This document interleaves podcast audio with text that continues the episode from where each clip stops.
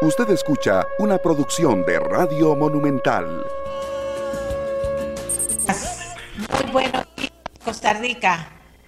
Aquí estamos con ustedes como cada mañana a las siete y media, de lunes a viernes, en 93.5 FM, Radio Monumental, la radio de Costa Rica.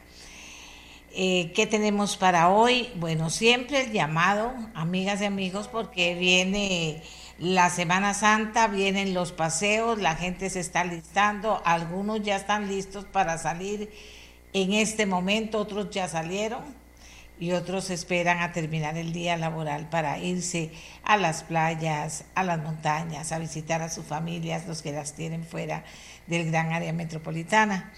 Así que a toda esa gente, a toda esa gente, por favor, que se cuide mucho en las carreteras, que maneje con mucha precaución, que si toma no maneje, que no les dé mal ejemplo a los niños y niñas que los acompañan, quienes van a estar totalmente atentos al tema de cómo usted maneje, de qué es eh, finalmente la actitud, cuál es la actitud que usted tiene para manejar.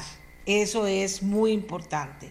Que se cuiden, que se cuiden, que se cuiden, porque estamos también un poco abrumados de las muertes y los accidentes en carretera, ¿verdad? Entonces, lo bueno es que ante esa, mm, ante ese falta de, falta de cuidado que hemos visto, pues ahora todos y todas los que salgan, salgan muy cuidadosos para evitar que pase ningún accidente serio, ¿verdad?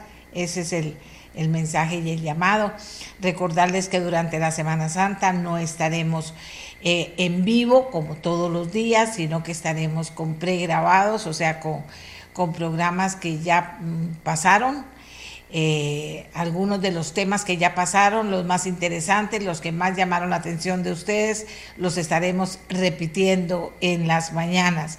Y regresaremos hasta el 11 de abril, que es el martes para que lo tengan presente. Hoy es el último programa eh, en vivo, por eso queríamos volver a hacer el llamado de, eh, de, la carretera y también por favor tome previsiones en sus casas. Ya se sabe desde tiempo inmemorial que los ladrones aprovechan la Semana Santa para ver qué logran, qué hacen, por dónde se meten si no hay nadie en la casa. Tomar las previsiones del caso. Bien, pero vamos a entrar en materia porque nuestra invitada ya está lista para compartir con nosotros esta mañana. El Tribunal Supremo de Elecciones, lo hemos dicho varias veces, presentó a la Asamblea Legislativa cuatro proyectos que contienen una reforma a la Constitución Política y tres al Código Electoral. Procura un financiamiento más transparente, equitativo y oportuno también partidos más representativos y reglas contra la manipulación de las plataformas digitales. Entonces, me parece a mí que, es importante el tema. Ya doña Eugenia en anterior oportunidad había esbozado un poco de qué se trataba estos cuatro, estos cuatro proyectos. Ayer conversamos con dos presidentes y un secretario general de partidos políticos que tienen en este momento representación en la Asamblea Legislativa.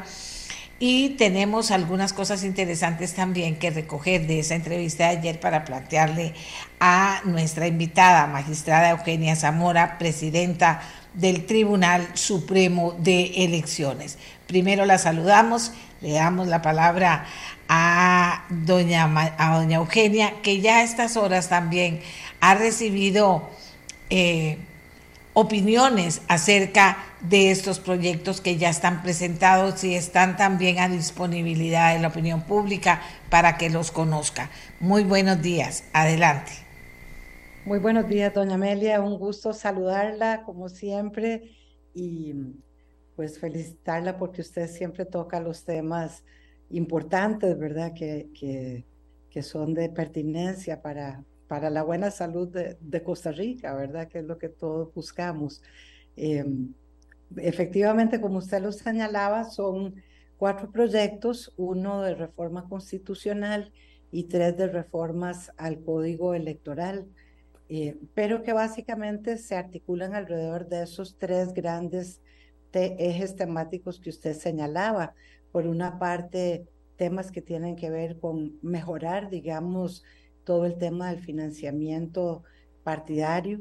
Por otra parte, este, fortalecer la actividad de los partidos políticos de manera que tengan una, una mayor representación, eh, una mayor eh, estructura y fuerza.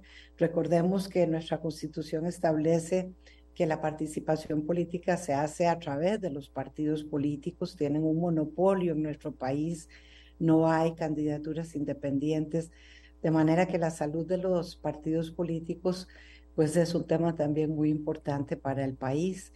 Y por último, em, algunas regulaciones que tienen que ver con la materia electoral em, por la vía, digamos, de medios de comunicación, tanto tradicionales, pero sobre todo en este caso regulando redes sociales en algunos aspectos pertinentes y muy acotados. Entonces, la esperanza nuestra es que efectivamente eh, la Asamblea Legislativa, que es por supuesto a la que le corresponde legislar, tendrá la última palabra sobre la propuesta que el tribunal está planteando. Pero nuestro deseo es que sirva como un eje vertebrador de la discusión de reformas electorales.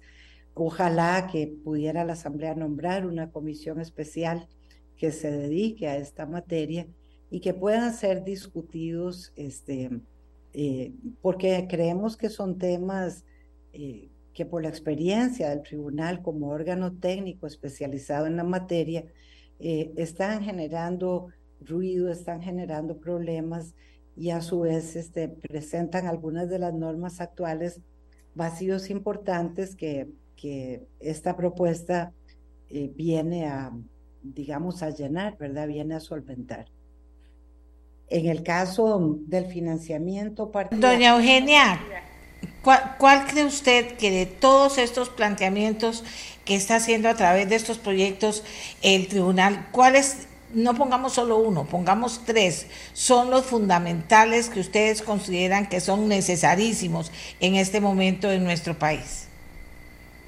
Bueno, en primer lugar, eh, el, recordemos que el sistema de financiamiento partidario en Costa Rica, nuestra constitución establece que es mixto, es decir, los partidos pueden tener dineros de, sujetos de derecho privado y es también, eh, recibe también el partido contribución del Estado. Por eso se habla de que es un sistema mixto, público y privado. Y en general es un sistema de reembolso. Los partidos políticos pueden obtener la contribución estatal si, si llenan, cumplen los requisitos que establece la Constitución y la ley, pero los reclaman, son gastos en los que incurren los partidos que los pueden reclamar para reembolso después de la elección. La propuesta del tribunal señala que el eh, hay una excepción a esa regla de reembolso que es el adelanto de la contribución estatal. Pero ese adelanto ha sido un problema importante para los partidos políticos que cada vez están teniendo más dificultades para acceder a él. Cuando decimos que debe ser oportuno el financiamiento, planteamos que el adelanto, que hoy es de un 15%, se aumente al 50%, porque los partidos necesitan ese dinero al momento de la campaña electoral, no después. Por eso decimos que debe ser oportuno.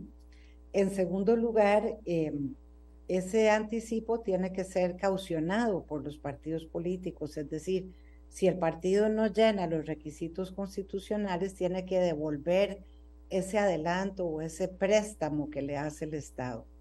Y eh, cada día hay más problemas para poder acceder a él. De hecho, por ejemplo, en la pasada campaña electoral, ningún partido político solicitó contribución adelantada o anticipada. Por eso es que se le llama deuda política popularmente, porque se adelanta, pero si después no se obtienen los requisitos, se tiene que devolver. Entonces, el, el objetivo de la contribución estatal, recordemos, doña Amelia, que la contribución la crea eh, nuestra, nuestro constituyente derivado, es decir, el legislador convertido en, en constituyente en el año de 1958, se introduce en Costa Rica. Y el gran objetivo de la contribución estatal es precisamente que los partidos políticos tengan eh, fortaleza financiera, que tengan independencia, que no dependan de otros fondos eh, privados que son más difíciles de accesar o que pueden tener un origen opaco. Ese es el gran objetivo de la contribución estatal. Entonces, si nosotros venimos observando que cada vez le cuesta más a los partidos acceder a ella, eh, estas normas pretenden facilitar ese acceso, ¿verdad? Y además que sea un cuando decimos que sea oportuno, es que sea en el momento de la campaña y no después. Eh, también se establece en materia de financiamiento lo que se llama, eh, digamos, en, los sistemas electorales, el eh, financiamiento indirecto. Un 20% de la contribución del Estado es lo que está proponiendo la propuesta del tribunal, eh, significaría que ese 20% lo estaría pagando el Tribunal Supremo de Elecciones. Esa pauta publicitaria la pagaría directamente el Tribunal Supremo de Elecciones a los medios de comunicación que pauten propaganda partidaria y se distribuiría entre todos los partidos de manera equitativa. Eh, ese 20% es para que en la salida de la competencia electoral todos partan en igualdad de condiciones. Evidentemente, eh, los partidos que obtengan mejores resultados, es decir, o que obtengan diputados o más del 4% de los votos válidamente emitidos, si es nacional o provincial o cantonal un regidor, ese 20, eh, esa distribución será distinta de acuerdo al caudal electoral, pero al inicio de la carrera se entiende que todos tienen que salir del mismo lugar de salida en, condiciones de igualdad, por eso se dice que es una propuesta eh, más oportuna, más equitativa y que por supuesto permitiría este, eh, un presupuesto más austero porque también propone la parte de financiamiento que se reduzca la contribución estatal. Actualmente la Constitución dice que los partidos políticos, que el Tribunal Supremo de Elecciones fijará en principio para cada ciclo electoral la contribución estatal que debe corresponder al 0,19% del Producto Interno Bruto del año tras anterior a la elección. Ese dato lo tiene que aportar al tribunal el Banco Central. Pero la Constitución también dice que los legisladores podrán para cada ciclo electoral rebajar ese 0,19%, como de hecho lo ha venido haciendo la Asamblea Legislativa históricamente. ¿Cuál es la realidad? En la realidad, en las últimas tres elecciones, los partidos políticos que han tenido derecho a la contribución estatal han obtenido, más o menos han presentado al cobro el 0,07%, de manera tal que no, no llegan a ese 0,19% del que habla la Constitución. Entonces nosotros proponemos que la reforma constitucional lo fije de ahora en adelante en el 0,11% y no en el 0,19% ya como norma constitucional. Por eso se dice que es también una propuesta austera porque se estaría el Estado estaría gastando menos en la contribución estatal de los partidos, pero al mismo tiempo por el comportamiento que han tenido, eh, no estamos tampoco reduciendo el acceso al dinero del Estado de los partidos políticos. Perfecto. Eh, ayer cuando conversábamos con los presidentes y dos presidentes y un secretario general de partidos políticos, los tres manifestaban interés y preocupación porque se fuera más allá de lo que estaba planteado en estos cuatro proyectos que usted eh, que mencionamos al inicio. Usted mencionaba que están de acuerdo en que se integre una comisión especial legislativa para que eh, recoja todas esas inquietudes de los de los partidos políticos, porque algunos inclusive decían que todavía estábamos muy lejos de contar con las reformas necesarias para tener un sistema mucho más moderno y más acorde con las necesidades que tenemos en este momento. ¿Cómo vislumbra usted la creación de, y el trabajo de esa comisión que estaría atendiendo los, los, las propuestas, diríamos, porque inclusive hablaban de propuestas de nuevas que estarían haciendo a esta propuesta de ustedes. Bueno, cuando nosotros, como usted sabe, doña Amelia, el tribunal visitó al presidente de la Asamblea Legislativa hace aproximadamente cuatro semanas, a don Rodrigo Arias Sánchez, y eh, precisamente le comunicamos que habíamos terminado este trabajo. Ha sido un trabajo de más de ocho meses por parte de una comisión del Tribunal Supremo de Elecciones. Hemos consultado muchas de las propuestas con expertos externos, politólogos, académicos, expertos en materia electoral y le comunicamos precisamente al presidente de la Asamblea que teníamos este, esta, estas propuestas de reformas de manera tal que nos parecía pertinente hacerlas llegar vía la presidencia de la Asamblea Legislativa, como se conversó en ese momento con don Rodrigo. Eh, don José Martí, ¿verdad? Es extraordinario eh, cubano, pero americano, ¿verdad? De todo el continente, decía, yo no te pido que pienses como yo pienso. El primer deber de un hombre hablaba por supuesto masculino en ese tiempo, es pensar por sí mismo. Eh, quiero, lo que quiero señalar con esto es que por supuesto en un sistema, en un Estado de Derecho, las reglas del juego político le corresponden, corresponden ser fijadas por el legislador y la legisladora. De manera que será la Asamblea Legislativa, como ha sido siempre en nuestro Estado de Derecho, la que tenga la última palabra. Sin embargo, eh, nosotros tenemos eh, como organismo técnico especializado algunas ventajas. La primera, que tanto el sistema electoral costarricense como su organismo electoral han sido reconocidos como uno de los primeros cinco del mundo, eh, tanto por organismos especializados externos como por encuestas y sondeos de opinión en Costa Rica. De manera que eh, no es que nuestro sistema no sea ejemplar en el mundo, nuestro sistema electoral, pero como dice la doctrina del derecho electoral alemán, la reforma electoral es siempre la reforma inconclusa. Pasada cada elección, es nuestra obligación como órgano técnico señalarle, en este caso, al país, a los legisladores, a la ciudadanía, cuáles son aquellas normas que están presentando problemas. Y ese sistema electoral costarricense que tiene tantas virtudes, ese es un producto nuestro, ¿verdad? Un, producto, es una marca país, ¿verdad? De la que debemos estar orgullosos, pero los observadores internacionales, particularmente la Organización de Estados Americanos, ya lleva por lo menos las últimas dos elecciones señalándonos que eh, ese sistema tan bueno que tenemos eh, tiene algunos baches, ¿verdad? Uno de ellos es, por ejemplo, el tema de que no existan franjas electorales como existen en toda América Latina. Prácticamente solo Honduras y Costa Rica no las tienen.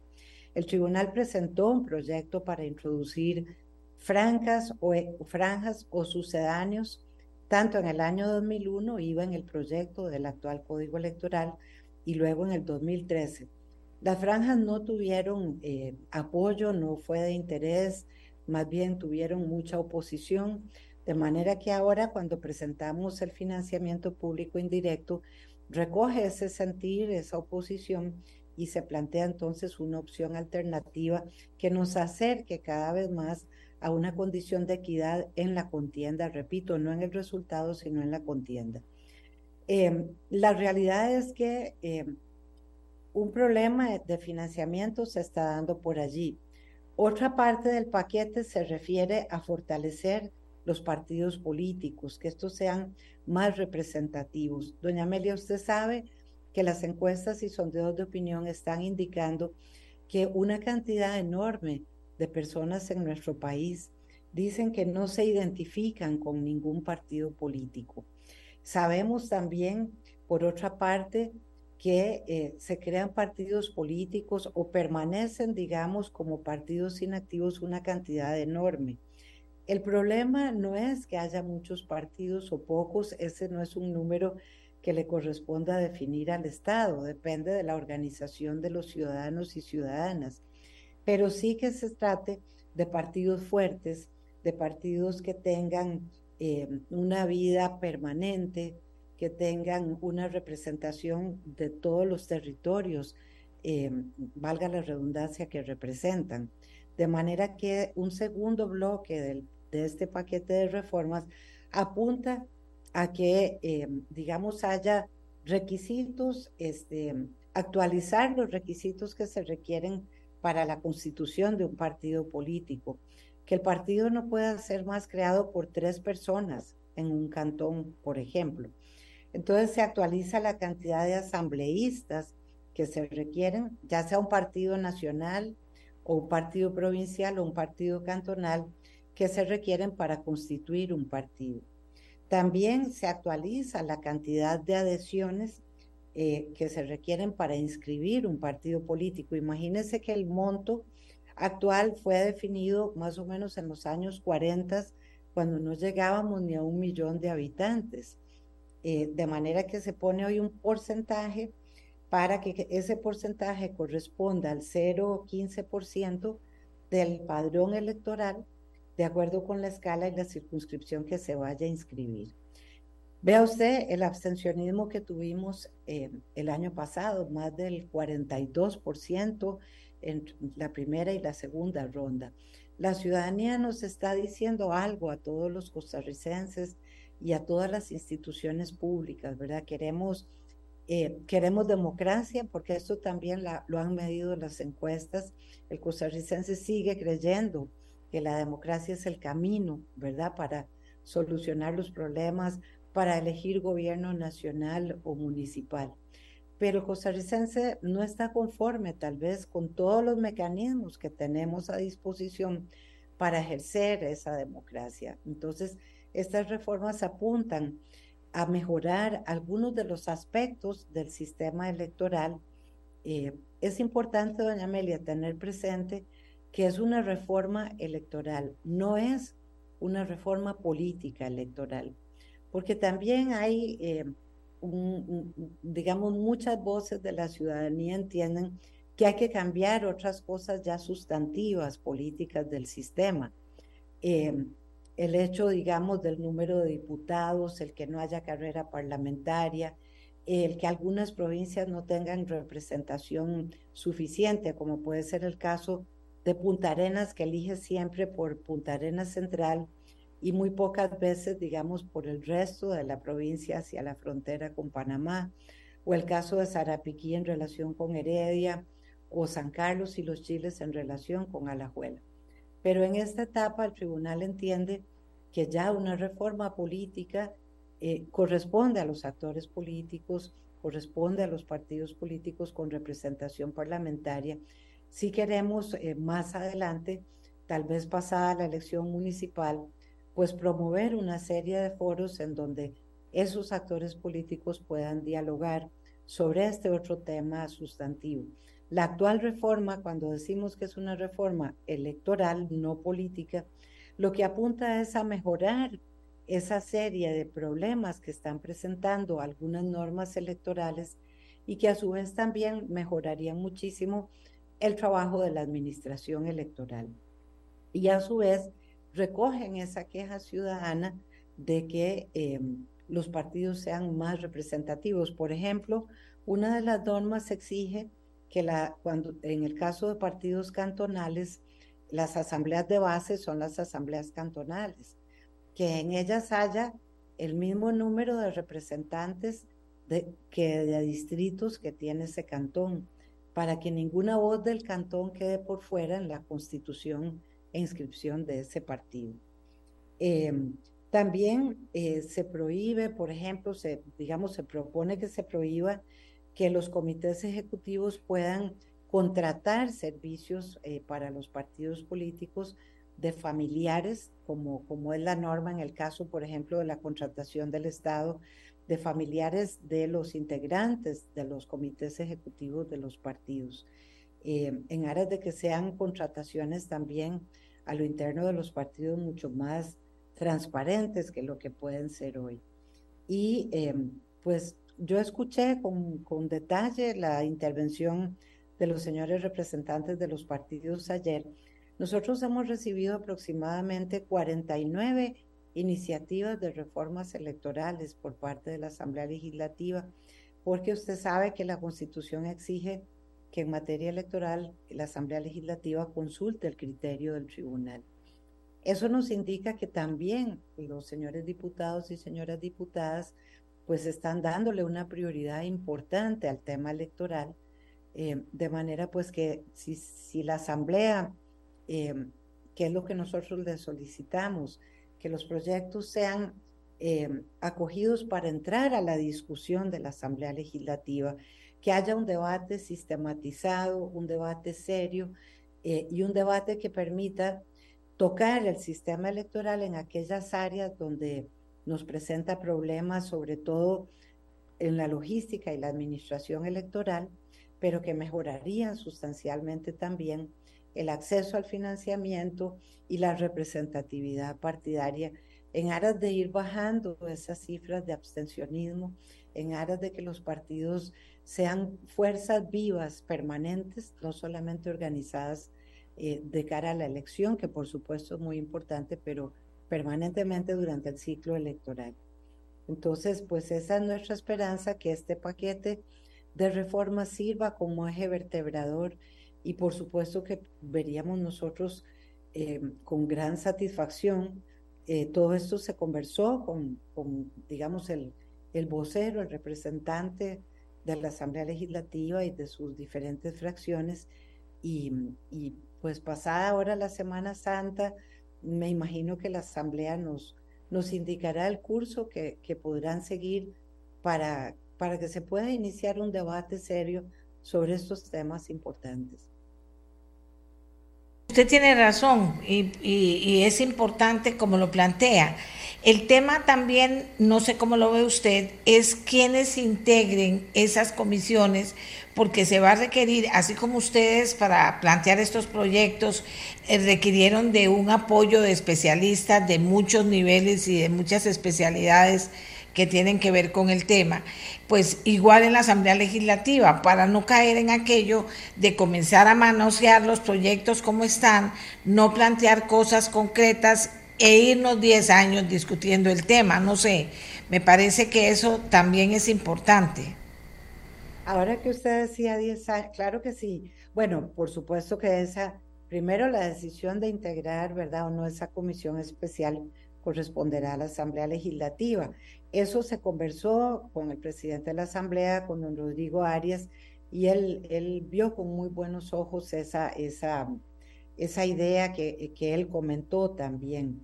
Eh, pero ya cómo se integrará, pues es un tema eh, que corresponde a la Asamblea Legislativa. Pero ahora que usted decía 10 años, más o menos eso fue el, el Tribunal Supremo de Elecciones presentó, eh, usted recordará, doña Amelia, el, el, nuevo proyecto de código electoral a la Asamblea Legislativa en el año 2001 y recién se aprobó en el año 2009. Pasaron tres asambleas legislativas antes de que se aprobara. Pero en el año, en, en, en enero del 2000, eh, perdón, como en abril del 2006, aparte del proyecto de código electoral que había presentado el tribunal, Ah, se habían presentado durante esos años, esos cinco años, 289 proyectos de reformas electorales.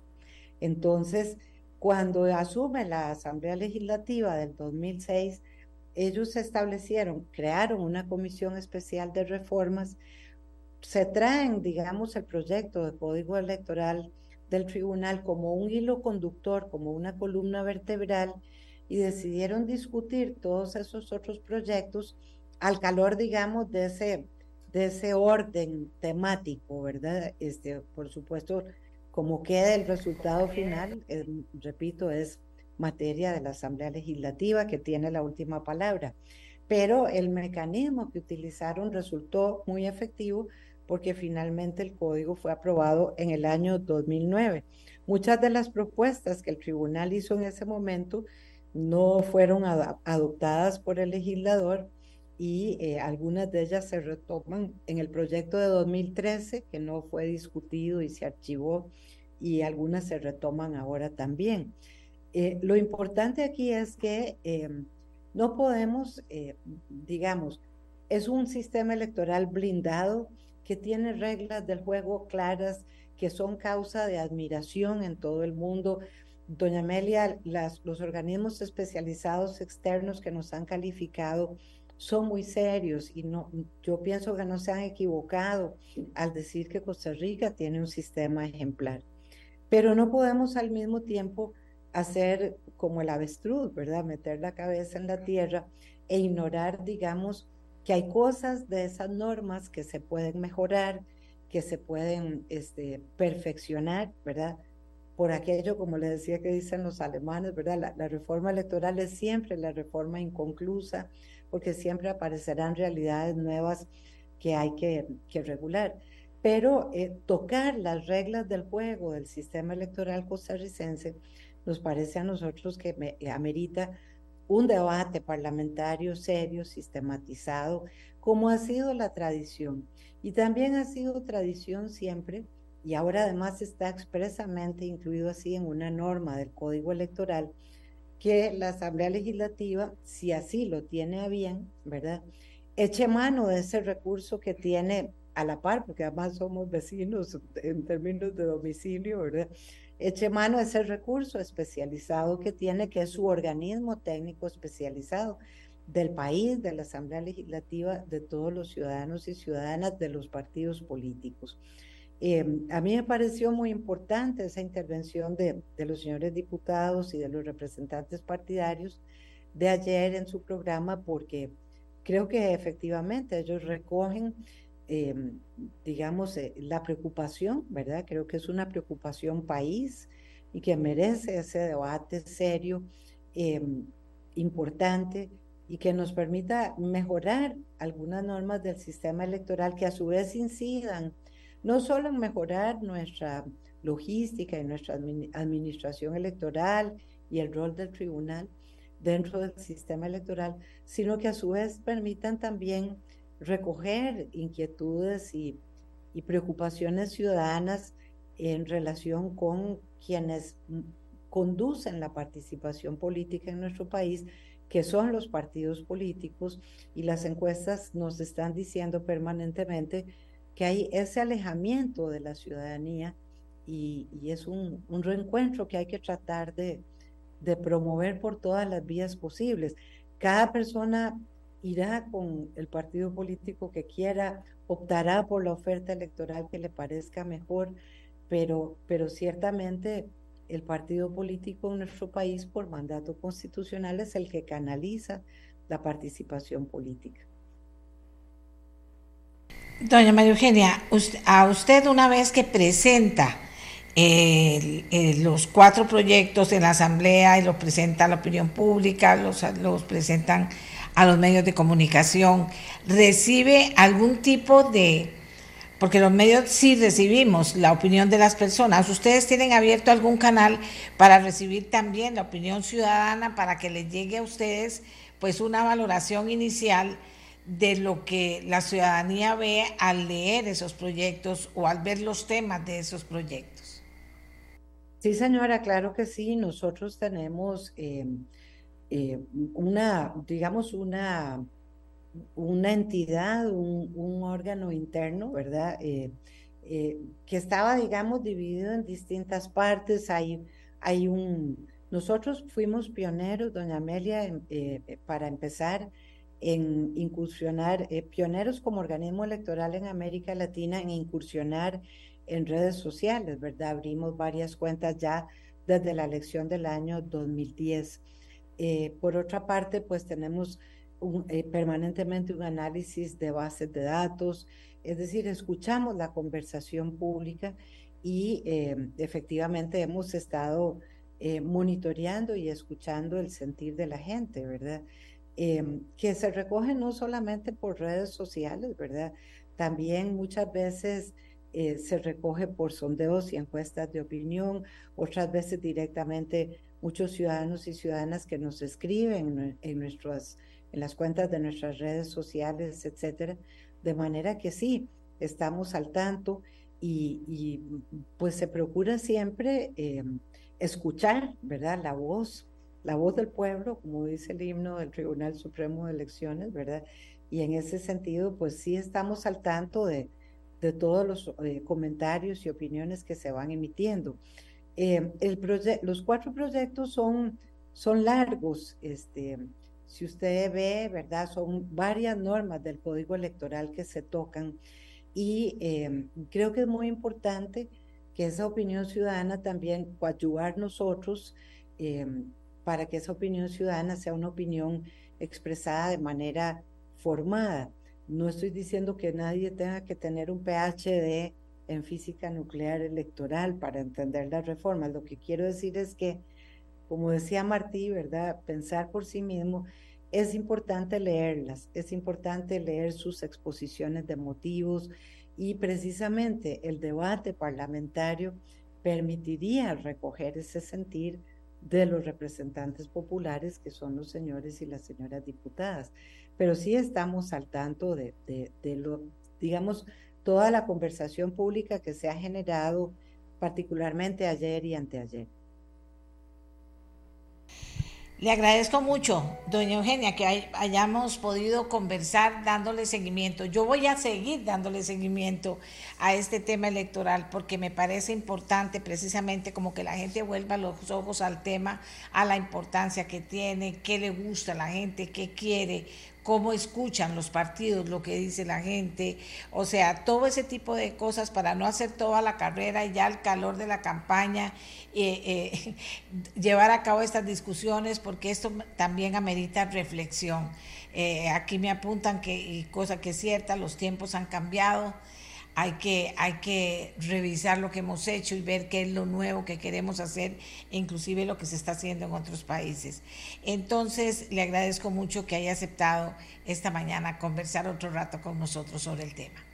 No, Amelia, un honor como siempre, agradecerle siempre el espacio que nos brinda y le tomo la palabra. Yo creo que eh, esta etapa que viene eh, es muy importante explicar cada uno de los componentes de esa reforma, a qué apuntan, cuáles son los objetivos que buscan, em, en la esperanza, ¿verdad? Pues de que tenga eco eh, el inicio del debate por parte de los representantes populares que, que son los diputados y diputadas y que sepan, ¿verdad? Tanto la ciudadanía como ellos, que, que aquí está el organismo técnico especializado a su disposición para dar la opinión que nosotros por nuestro juramento constitucional y como expertos en la materia, estamos obligados a dar, ¿verdad? No siempre las opiniones nuestras eh, son las que quizá adopte eh, o le gusten a la ciudadanía o, adopte el órgano legislativo. Pero es esa nuestra obligación, hacer un estudio y decir, mire, desde el punto de vista técnico, eh, esto tiene tal problema o no tiene tal, o esto está bien, etcétera.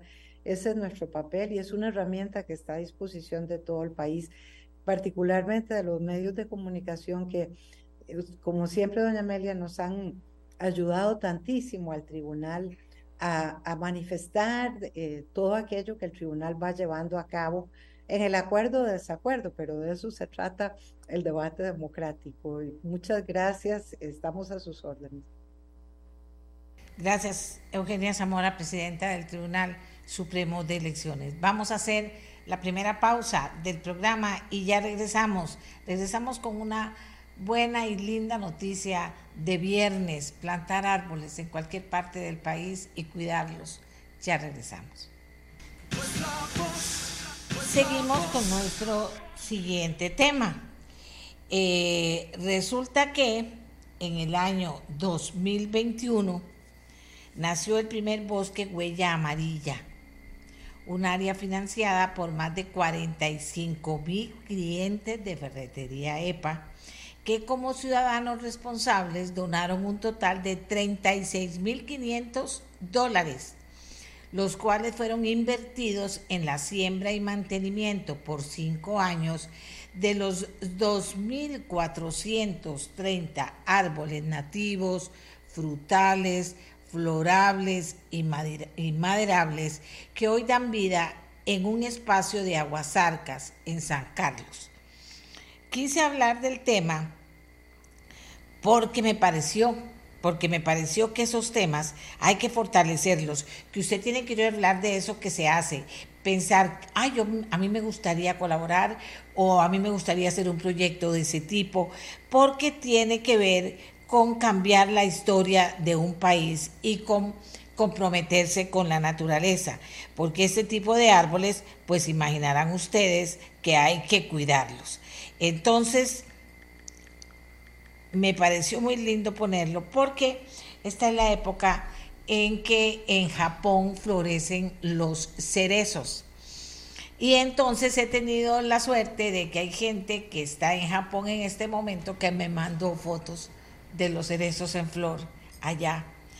Y resulta que pensé, aquí en Costa Rica, ¿por qué no hay alguien bien disruptivo y hace un, hace un lugar lindísimo lleno de estos árboles amarillos que una vez al año florecen en este país, o no sé si dos veces, pero estamos en la época en que florecen. O de estos que son unos morados, unos amarillos, unos eh, blancos también hay, y que hacemos un bosque de colores aquí.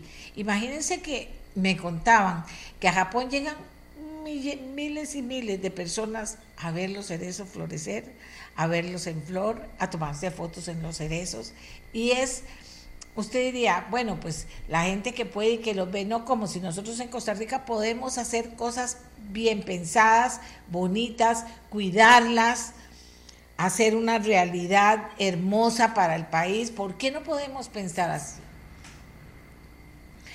Yo a veces veo como, como dejaron de cuidar los árboles del Boulevard de Romoser, que antes, antes estaban más cuidados, más bonitos, que eran una maravilla, rosados. Ustedes, los que, bueno, todo el mundo ha pasado por ahí, aquí en, en este país, que, que, los veían y decían, qué hermoso. ¿Por qué?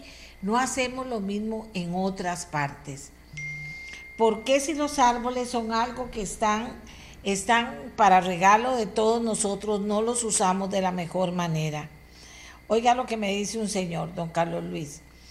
Doña Amelia, respecto al comentario de los árboles, yo una vez traje 500 semillas de arce rojo y amarillo. No lograron germinar por el tipo de suelo y clima que hay acá y si germinaran no darían el color porque ocupan estaciones. Ok, gracias señor eh, Carlos Luis. Eso en Japón, pero aquí nosotros tenemos árboles que florecen aquí, que a mí me parece que, eh, que, es maravilloso. Entonces me encantó oír que Ferretería EPA había tomado esta iniciativa. Me encanta pensar en lindas iniciativas por parte de los alcaldes, eh, cuando uno ve las ciudades llenas, invadidas de rótulos espantosos de metros y metros, e, inclusive con casas, eh, hay una casa lindísima, quieren vender algo en esa casa, ¿verdad? La alquilan y ponen rótulos espantosos y la pintan de colores espantosos en vez de, de fomentar políticas en cada ciudad para que se, vistan las casas, se y vistamos de árboles las ciudades, en los lugares en que puedan haber árboles, no es en todos. En los parqueos, ¿por qué no hacer parqueos con árboles, que, que tengan árboles alrededor? O sea, ¿por qué no, digo yo, si las cosas se hacen bien, pueden durar toda la vida? Pero pensar en los árboles como esos compañeros maravillosos. Bueno, Ferretería Epa pensó en el año 2021, recogió 36.500 dólares que invirtieron en la siembra y mantenimiento por cinco años, porque el mantenimiento es súper importante de los 2.430 árboles nativos, frutales, florales y maderables que hoy dan vida a este espacio en Aguasarcas. Ahora, al menos 305 árboles serán destinados también nuevamente a este bosque que se llama Huella Amarilla y 1.600 árboles restantes serán sembrados en dos proyectos de reforestación importantes en la comunidad de México de Upala. Entonces yo voy a conversar con Andrea Aguilar, que es la jefe de iniciativa comunitaria de EPA, para que ella nos cuente esta historia y con ello demos, eh, presentemos el ejemplo de ellos para ilusionar e inspirar a otros grupos que puedan hacer este tipo de bosques en cualquier parte donde se dé la posibilidad de hacerlos. Así que saludo a Andrea Aguilar y le pido que nos, que nos cuente la historia. Me dicen que Andrea Aguilar está esperando. Vamos a ver si los tengo. Me dicen que no hay nadie aún, pero me cuentan que Andrea Aguilar está esperando. Vamos a ver qué será lo que nos pasa. A que este señor, don Carlos Luis, me sigue contando que los que sí pegan son los cortés amarilla, roble sabana. Es igual al, al cerezo y también el jacarando morado. ¿Ven lo que digo yo? ¿Ven lo que yo le digo?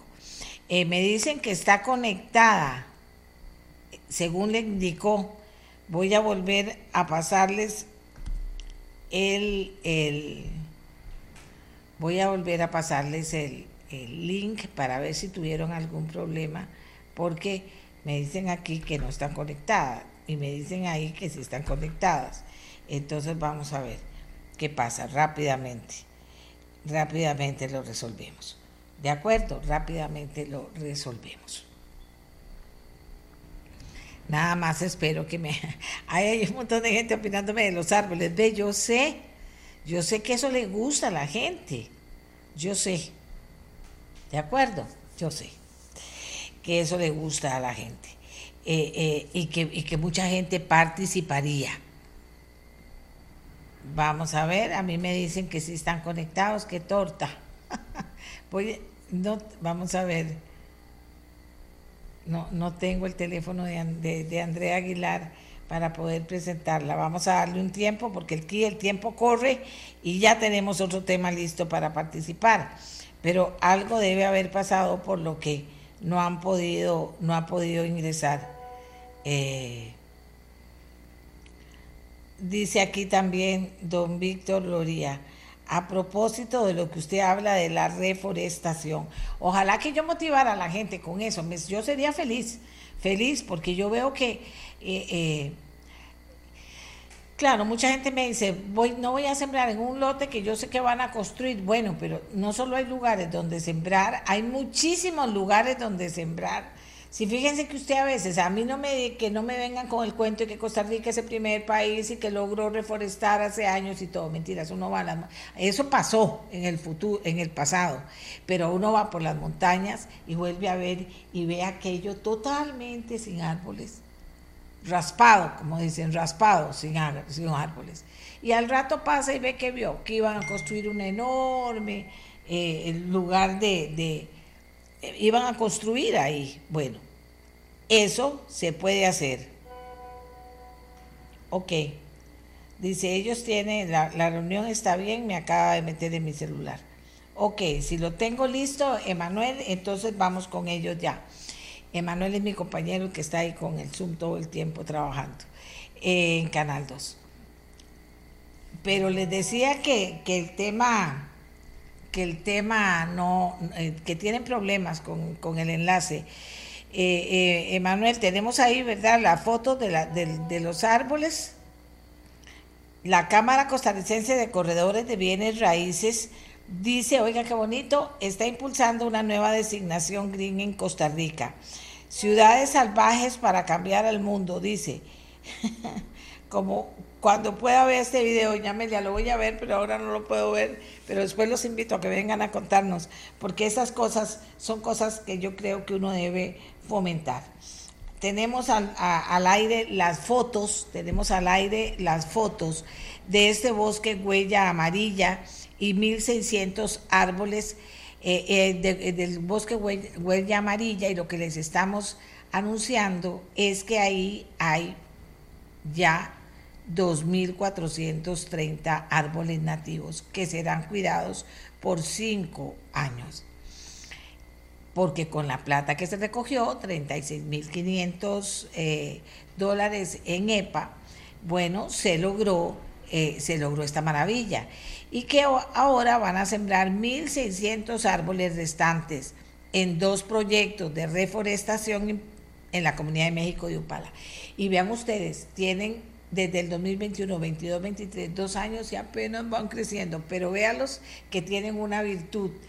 En las personas de este proyecto tienen una virtud, sin duda alguna, que es que los cuidan. Es que no es solo sembrar un arbolito, hay que cuidar los arbolitos. Y entonces vieron ustedes cómo van creciendo ahí, qué maravilla. Y si usted logra trenzar los diferentes colores, pues qué lindo sería. Ya está lista Andrea Aguilar, jefa de iniciativa comunitaria de EPA, quien nos cuenta, que nos cuenta esta historia, ya tenemos menos tiempo, pero que nos cuenta esta historia y para dónde va esta historia también. Andrea, buenos días, adelante. Hola, muy buenos días. Eh, sí, muy, muy felices de contarles que ya estamos en nuestro segundo año de apoyo a este proyecto tan lindo que se llama Huella del Futuro. Este es un programa eh, del, que, trabajamos en conjunto con la Fundación eh, Banco Ambiental, eh, donde la intención es recaudar dinero a través del programa Ayudar es Sencillo que tenemos en, aquí en EPA y que con eso, ese dinero que se logra recaudar podemos ir acumulando árboles, ir sembrando árboles en la zona norte del país. Eh, algo de lo, de lo bonito y lo interesante es que este es un programa, además de ser un programa ambiental, también es un programa social, porque en este, en este proyecto quienes siembran los árboles y quienes le dan el mantenimiento y aseguran la, la vida, por lo menos durante los próximos cinco años de los árboles, son mujeres jefas de hogar de la zona norte del país que están desempleadas y que también entonces eh, de alguna manera reactivamos la economía en esta zona. ¿Fue fácil o difícil recoger ese dinero, eh, organizarse para trabajar, plantarlos y organizar, me dice usted que a las mujeres de la comunidad, para que los cuiden y para que puedan crecer de esta manera tan linda como la hemos visto? Vamos a ver, eh, al inicio siempre es un poco difícil que la gente, ¿verdad?, tome esta conciencia que son súper solidarios y que de verdad eh, creen en los proyectos de acción social que nosotros tenemos, de manera tal que em, el, año pasado, en el 2021, inicios del, del 2022, que logramos terminar la primera campaña de recaudación, eh, lo hicimos con mucho éxito, logramos recaudar eh, 2.600 árboles. Es importante eh, como mencionar que para que un arbolito se pueda sembrar y se le pueda dar la sostenibilidad, el cuido durante cinco años, cada arbolito cuesta 15 dólares. Entonces, eh, eh, esto, esto requiere obviamente el pago a las señoras, el mantenimiento, pero entonces hubo gente, hubo eh, clientes de EPA que inclusive quisieron adoptar varios árboles hay historias lindísimas donde una señora dijo, eh, yo en, este, en esta Navidad no le voy a regalar a mis nietos un juguete, sino que les voy a regalar un árbol. Entonces eh, ellos adoptaron un árbol para cada nieto y estos árboles eh, se pueden seguir en una página que se llama Huella del Futuro, donde tienen los nombres de las personas que lo adoptan y le pueden dar seguimiento al crecimiento del árbol. Entonces, son historias muy lindas. Eh, sí, al inicio no, no es tan fácil, sin embargo, conforme la gente va viendo, se van viendo de verdad el, el cómo va creciendo este árbol, cómo vamos habilitando eh, estos espacios naturales, eh, cómo, cómo, ya los ecosistemas se van rehabilitando, ahí es donde entonces nosotros eh, tenemos cómo mostrarle a nuestros clientes para que sigan apoyando. Eh, me encanta la idea. ¿Y hacia dónde van? ¿Hasta dónde quieren llegar, Andrea? Sí, nuestro compromiso con este proyecto de Huella del Futuro es por cinco años. Llevamos dos años apoyándolo. eh, nosotros hemos apoyado no solo a través de, em, la recaudación de fondos, sino que también hemos ido con voluntarios a sembrar los árboles. También hemos involucrado a nuestros proveedores para que se unan a este proyecto. Eh, y hacia dónde vamos, lo que queremos es seguir eh, en esta línea.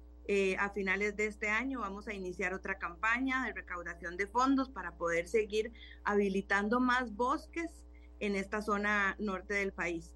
Eh, una de las cosas bonitas, bueno, el primer bosque amarillo ya lo tenemos en, en Aguasarcas, pero con la cantidad de árboles que logramos eh, em, acumular gracias a la recaudación, eh, ahora estamos en la zona de Upala también y hay, un, hay una siembra que se va a hacer que, que me parece que es muy interesante porque se va a sembrar árboles alrededor de un río que esto va a funcionar como una barrera natural para evitar también inundaciones que tanto se dan en esas zonas. ¿Y quién los asesora? Eh, la Fundación Banco Ambiental. Ellos son los que nos asesoran. Ellos tienen personas capacitadas, tienen expertos en, en esta parte de qué tipo de árboles hay que sembrar, cómo es la, la, forma en que se deben de con las asociaciones eh, en la zona norte, con las asociaciones de las señoras, que son quienes organizan y este, hacen que esto sea posible. Muchas gracias, Andrea Aguilar, jefa de iniciativa comunitaria de EPA. Felicitaciones, Andrea, por haber sacado un proyecto que sí sabemos que no es fácil, pero que lo lograron y se siente muy integral el proyecto. Entonces le da esperanza a uno de que crezca maravilloso por allá y que dicha que piensan en seguir sembrando árboles y que la comunidad que llegó a comprar a EPA los apoyó y que, que están motivados con el tema. Es un gran tema y una gran iniciativa. Gracias por habernos acompañado. Muchísimas gracias a ustedes. ¿Vieron ustedes? Y les voy a contar una cosa aquí en secretito. Cuando toco estos temas, un montón de gente se motiva y comienza a llamar y que esto, que aquí, que el árbol, que allá, que nosotros hemos pensado. Y eso me encanta porque tiene más sentido. A veces hay otras cosas que la gente no les presta atención, pero a este tipo de noticias les encanta. Y como yo las llamo, las buenas noticias de los viernes. y hoy es viernes. Bueno, hagamos una pausa y ya regresamos. Vamos a hablar de seguridad, de delincuencia organizada y de inseguridad. Vamos a hablar de eso y de que están caminando cosas sobre el particular. Ya volvemos. Están pasando cosas, decía, y eso se convierte en buenas noticias. Están pasando cosas en Costa Rica y, y, ayer se llevó a cabo y hay que darle seguimiento para que usted sepa que sí se está caminando y que también vea cuán eh, rápidos o no, cuán comprometidos o no están los diferentes grupos que están llamados precisamente a apoyar los esfuerzos que se hacen para luchar contra la delincuencia y la criminalidad y la inseguridad. Ayer se realizó en la Asamblea Legislativa la segunda reunión para atender la seguridad nacional de forma prioritaria en, un encuentro que se califica como exitoso, eh, se reunieron con los jefes de fracción y el presidente de la, el presidente de la Corte, el fiscal general, la presidenta de la Sala Tercera y la presidenta de la Comisión de Seguridad y Narcotráfico. Llegaron a un acuerdo y esto es importante también el proyecto 23.090, que es el proyecto Reforma a la Ley contra la Delincuencia Organizada, creación de la jurisdicción especializada en delincuencia organizada y ley de fortalecimiento a la jurisdicción especializada. Y usted dice, ¿de qué se trata? ¿Qué será esto? ¿Verdad? Porque son, no lo sabe, por más cerca que estén con nosotros esos esfuerzos, pues resulta que no los, no los manejamos.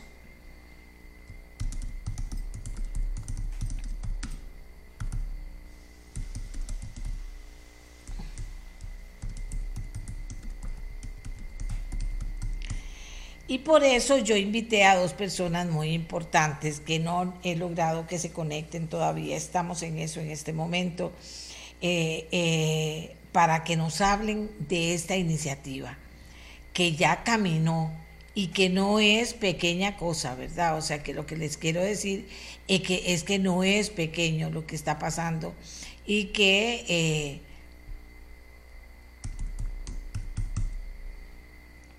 no es pequeño lo que está pasando y es importante. Entonces, ya tenemos aquí todo listo, estamos esperando que nos respondan a ver qué pudo haber pasado, que no, no, no, no estoy muy clara qué pudo haber pasado. A veces tienen problemas para conectar y entonces voy a, voy a llamarlos por el teléfono directo mejor. Aquí estamos llamando.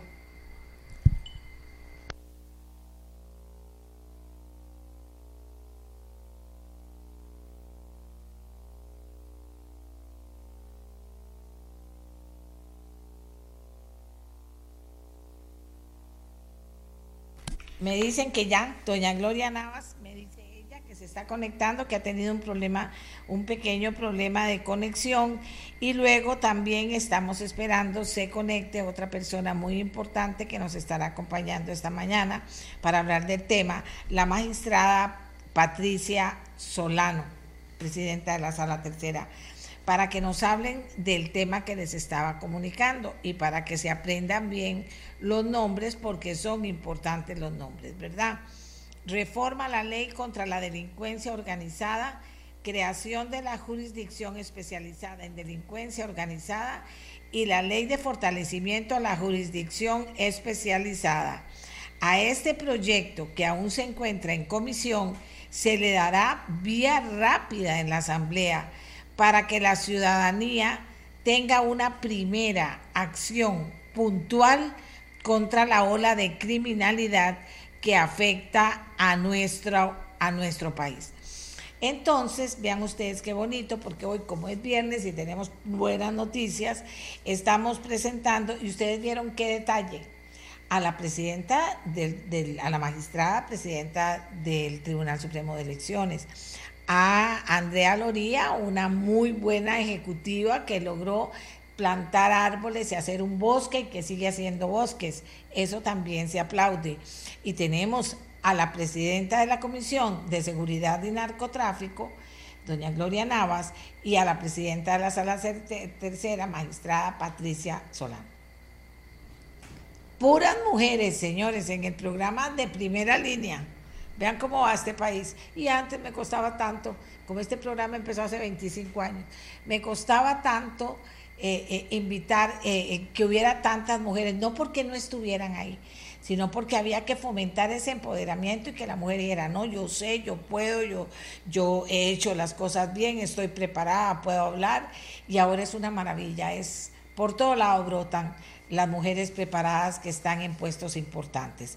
Entonces, si ya estamos, si ya estamos listos, bueno, voy a presentar a doña Patricia Solano, muy buenos días, y eh, si tengo a doña Gloria Navas también me cuentan, porque ya yo hablé con ella y me dijo que tenía un problema con comunicación. Si no, empezamos con doña Patricia. ¿Para qué? Para que ustedes, amigos y amigas, queden muy bien informados de qué se trata este tema, porque al final de eso se trata, de qué estamos hablando. Esta, esta, estos proyectos que de los que se habló ayer se les va a dar vía rápida, estuvieron los jefes de las fracciones, estuvo lindísimo, pero que sea doña Patricia Solano quien le cuente a Costa Rica esta buena noticia. Adelante, Patricia, buenos días. Muy buenos días, doña Amelia, y al público que nos escucha. Nuevamente yo agradezco que usted siempre es tan amable y su plataforma está al servicio de poder dar a conocer cuáles son los proyectos que de forma importante se impulsan desde el Poder Judicial con el apoyo de la Asamblea Legislativa para el Bien de Costa Rica. Cuéntenos qué pasó ayer, doña Patricia. Viera doña Amelia que el día de ayer yo, yo salí este, tan alegre de la Asamblea Legislativa con una gran ilusión porque tenemos, yo creo que más de, imagínense que desde el gobierno pasado hemos estado tratando de que sea posible la... Voy atrás y en orden, doña Amelia. En el año 2017 se promulga la ley que crea la jurisdicción especializada de crimen organizado. Y esa ley no pudo ser puesta en marcha en razón del gran presupuesto que esto implicaba para Costa Rica. Entonces se da una vacancia y dicen que esta ley va a iniciar en 2018. En 2018 nuevamente no hay dinero y entonces se da una nueva vacancia y dicen que empieza en 2019. En 2019 seguimos con el mismo problema y entonces se, da un transitorio en esta ley que dice que la misma entrará a regir 18 meses después que el Poder Ejecutivo le haya otorgado al Poder Judicial los recursos para implementar esta jurisdicción especializada. Doña Amelia, y en esto quiero ser clara, no significa que el Poder Judicial y los órganos auxiliares de justicia no estemos abocados a la persecución del crimen organizado. Un día sí y otro también las investigaciones marchan. ¿Qué diferencia o qué implica la jurisdicción especializada? Es que eso es una herramienta para que las investigaciones más complejas puedan tener el trato diferenciado que tienen ese tipo de causas. Hay una gran cantidad de actores, hay una gran cantidad de imputados, de defensores, de fiscales, de testigos. Y eso hace necesario que las condiciones y la dificultad en la investigación de las causas requieran condiciones de esa naturaleza, no son procedimientos ordinarios. Por eso es que el día de ayer este, yo salí tan ilusionada porque donde le hago este recuento, que en razón de ese transitorio, y esa es la urgencia, una de las urgencias de la aprobación de la ley 2390, porque en un primer estadio el Poder Judicial con recursos propios a efectos de poder tener esta realidad y esta legislación, realizó toda la remodelación en la planta física del edificio de tribunales para poder albergar esta jurisdicción. Pero, y para el presupuesto de noviembre del año pasado y en el presupuesto ordinario de este año, están previstos los salarios de estos operadores pero hasta tanto no se apruebe la legislación que permite que sea una realidad, entonces no podremos tener la jurisdicción especializada. Usted me decía el día de ayer que qué pasó. Viera que con el impulso tanto de la diputada doña Gloria Navas, que ha sido un pilar fundamental en la ayuda y en la colaboración, doña Gloria se distingue por un espíritu especial de empuje y es una mujer con una fortaleza admirable. Y gracias a que ella conoce y es una penalista de larga trayectoria, ha sentado junto con el señor presidente legislativo que el día de ayer nos reuniéramos o nos invitaron con los jefes de fracción en donde se dieron compromisos importantes para hacer realidad todo el procedimiento y que próximamente podamos tener esta jurisdicción especializada que ha venido impulsando el Poder Judicial por el tema de la gravedad de la delincuencia que desafortunadamente estamos atravesando en el país. En esto reitero, este, y veo que ya doña Gloria está de manera que le doy los buenos días. Por eso es que le digo, doña Gloria, que ayer yo salí con una gran ilusión de ver Y en esto tengo que señalar que la participación, y reitero, doña Gloria, en ayuda al Poder Judicial con nuestra iniciativa ha sido determinante. Gracias, Patricia, por su participación. Bienvenida, eh, Gloria Navas, como anfitriona ayer de una reunión tan importante. Doña Gloria, ¿qué le parece si aterrizamos y, y lo ponemos en fácil de qué se trata este proyecto 2390? Cuya importancia e historia ya nos habló doña Patricia, pero para que la gente entienda la importancia que tiene, más la buena noticia de que si esto se aprueba ya está habilitada hasta el lugar en el que se va a sacar adelante pues el inicio de este proyecto en el Poder Judicial. Muchas gracias, doña Amelia. Sí, en efecto, ayer creo que sostuvimos una reunión con funcionarios de la Corte Suprema de Justicia, incluyendo el fiscal general, doña Patricia, el presidente de la Corte, con don Rodrigo Arias y con todos los jefes de las distintas eh, de los distintos partidos políticos que están representados en la Asamblea Legislativa. Son seis fracciones y los diputados de seis fracciones, los jefes, estuvieron presentes en esta reunión.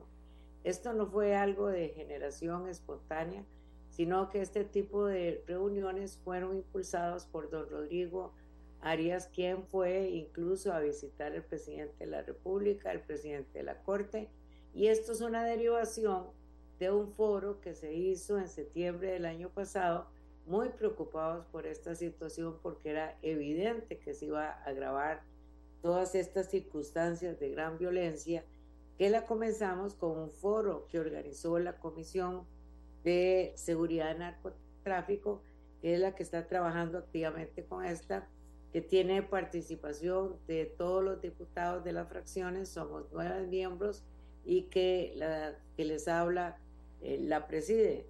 Entonces nos hemos esforzado en trabajar trayendo a los diferentes expertos a, Walter Espinosa, que paz descanse, que era jefe de, él era fiscal general y lo teníamos constantemente invitado y explicándonos los propósitos que ellos tienen para mejorar las circunstancias, para pasar, parar esta, esta ola de delincuencia tan pavorosa, conectada totalmente con el tráfico internacional de drogas y luego también normativas que propuso una comisión del Colegio de Abogados y otra comisión propiamente de eh, la Asamblea Legislativa, que nosotros con los proyectos que estábamos estudiando, pues los estábamos acomodando y moviendo y saliendo, votando a los efectos de que entraran en la corriente legislativa del plenario. Entonces, este ha sido un esfuerzo conjunto, un trabajo arduo,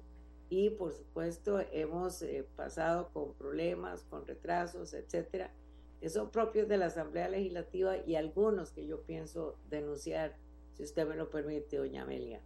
Por otro lado, le tengo que indicar que este proyecto, que es el 22090, es un, un proyecto relacionado con el procedimiento. No está tocando el fondo del asunto, sino para poner a caminar el Tribunal de Crimen Organizado. Eso es sumamente importante porque el crimen organizado no es cualquier tipo de delito y lo estamos viendo porque toda esta cantidad de más de 200 homicidios que llevamos en este año, que es un horror, eh, suceden precisamente porque están conectados con ese tráfico internacional.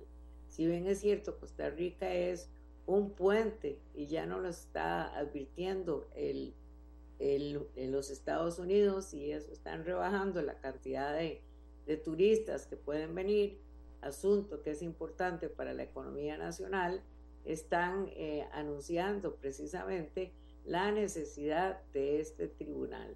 Eh, fueron, digo, el, el, fiscal general el día ayer, ayer hizo una exposición clarísima de cuál es el panorama negro que nos espera en esta violencia si no pasamos esa ley. Ese, ese tribunal está constituido con, con jueces de experiencia, con jueces entrenados en esta materia, con fiscales entrenados defensores entrenados, todos conocedores de lo que es el tráfico internacional, que es muy diferente de la delincuencia eh, común y corriente, ¿verdad? De tal manera que eh, en este momento el trabajo tiene que ser conocido por la opinión pública, la ciudadanía tiene que estar bien informada que los poderes de la República estamos trabajando. Realmente de parte del Poder Ejecutivo, pues no hemos visto mucha actividad en esta parte, pero está prometido que para el mes de abril se van a hacer las propuestas. Así que las estamos esperando con muchas ansias y nosotros seguimos trabajando moviendo este proyecto. Este proyecto tiene cosas tan importantes como la ampliación de la prisión preventiva, porque en estos momentos, con el tiempo que se otorga, con el código vigente en este momento, son tiempos bastante cortos para este tipo de delincuencia que es complicada, porque tienen no solo gente que vende, gente que captura, gente que lleva a los mercados eh, este tipo de droga que son deleznables y gravosas, sino que también tratan de ayudar con la legitimación de los capitales que se reciben, hacen las ventas propias y luego han desatado entre ellos mismos unas guerras de competencia en cuanto a la venta de la droga. Eso es lo que está provocando esa cantidad de sicariato en Costa Rica, cosas que antes no veíamos y que andan armados con AK-47, que son armas no solo de largo alcance, sino muy potentes. De manera que la situación es tremenda en Costa Rica, lo vemos todos los días en la televisión, en los medios de información escrita, etcétera, y también hemos llegado al punto internacional de que se nos ha criticado y que nos hemos convertido en el país que más traslada eh, droga a Europa, sin escáneres, sin presupuestos, sin un montón de cosas que se necesitan, ¿verdad? Más policías, policías entrenados. Eh, hay remedios procesales que hay que hacer de manera inmediata. Y uno de esos es ampliar plazos para dar chance a los tribunales que dicten las sentencias correctamente. Además de la prisión preventiva, que es tenerlos garantizados de que están en prisión mientras se tramita el proceso. Además de eso, que se ha extendido el plazo eh, permitido hasta ahora, también está la situación de los tiempos que tienen los jueces para la deliberación.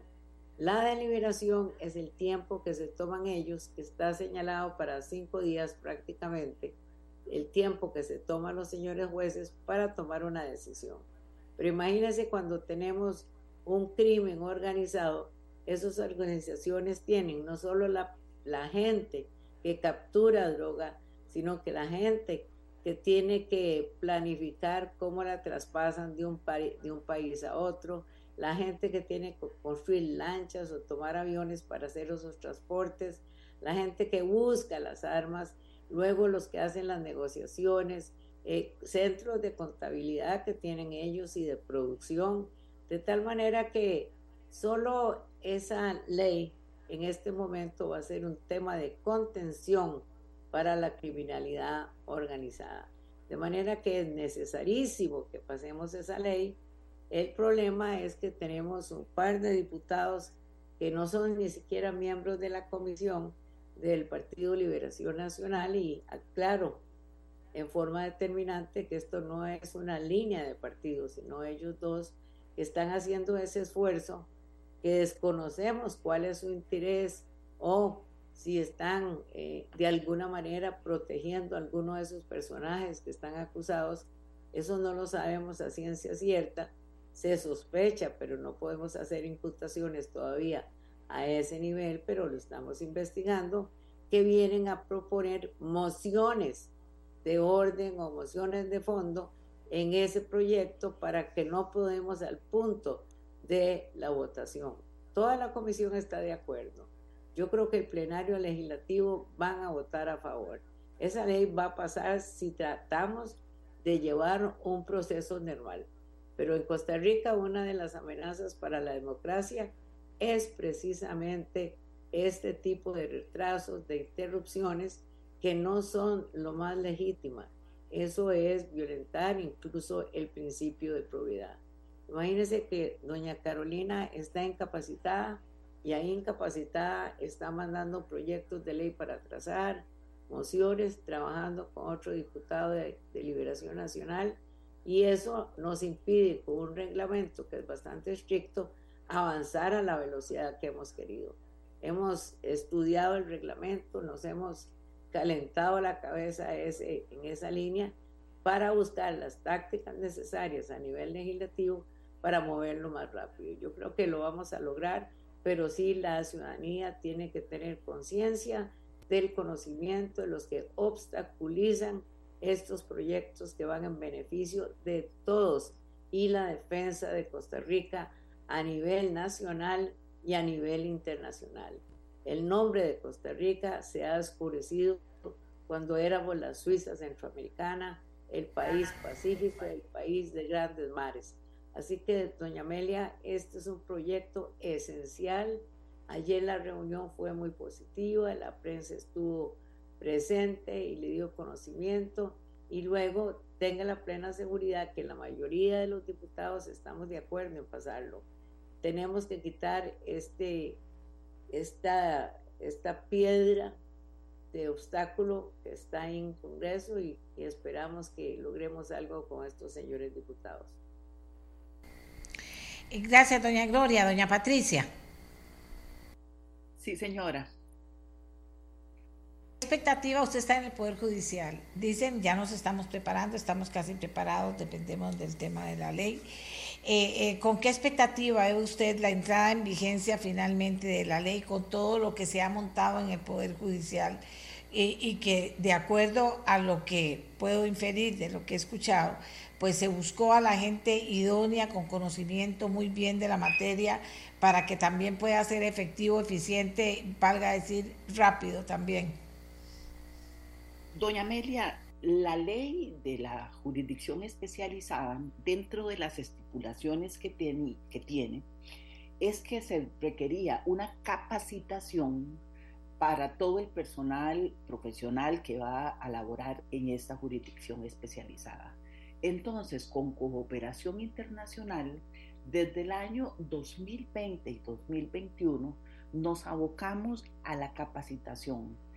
Y con la Universidad de Miami, gracias a la cooperación internacional, se llevó a cabo y con la Escuela Judicial la capacitación del personal que va a estar y en esto también están la Fiscalía, los oficiales del organismo de investigación judicial y todos los operadores del sistema. No es solo que se capacitaron a las personas juzgadoras, entonces, desde el año pasado, y en esto cuando yo les señalaba todo el camino que hemos tenido, en el presupuesto del año 2022, desde el año 2021 se previó y nosotros hemos tenido todo preparado para que si esta ley hubiese pasado antes, desde noviembre del 2022, el Poder Judicial ha estado en capacidad de iniciar con la jurisdicción especializada porque tenemos la planta física, tenemos a los operadores, no se han hecho las designaciones definitivas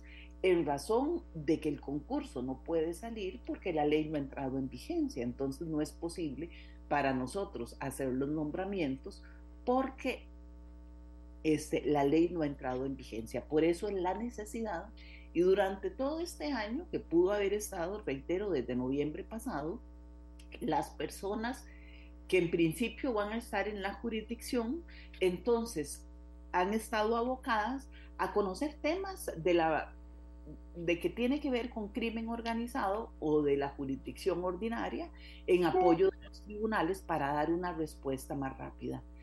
Este tipo de investigaciones son como el estilo del juicio de la Reina del Sur, que ustedes recordarán todo el plazo que duró, porque la gran cantidad de intervinientes en muchas ocasiones este, se entorpece la marcha ordinaria y es una de las características que tienen este tipo de procesos.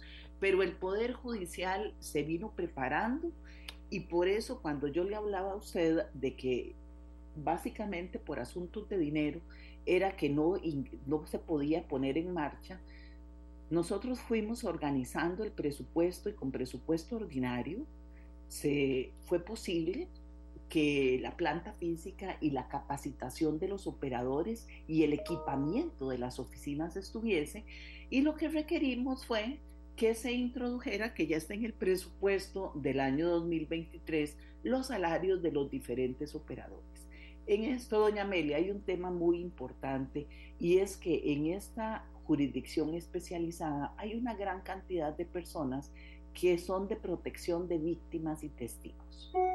Son determinantes para el resultado de los procesos, porque una persona que va a denunciar temas tan graves como estos, obviamente requieren de la protección a efectos de asegurar su integridad física para poder llegar a feliz término y pueda rendir la declaración que corresponde para poder tener frutos positivos en las investigaciones. Entonces nosotros hemos estado preparados, todo está listo y nada más que nos den el arranque y nosotros estamos.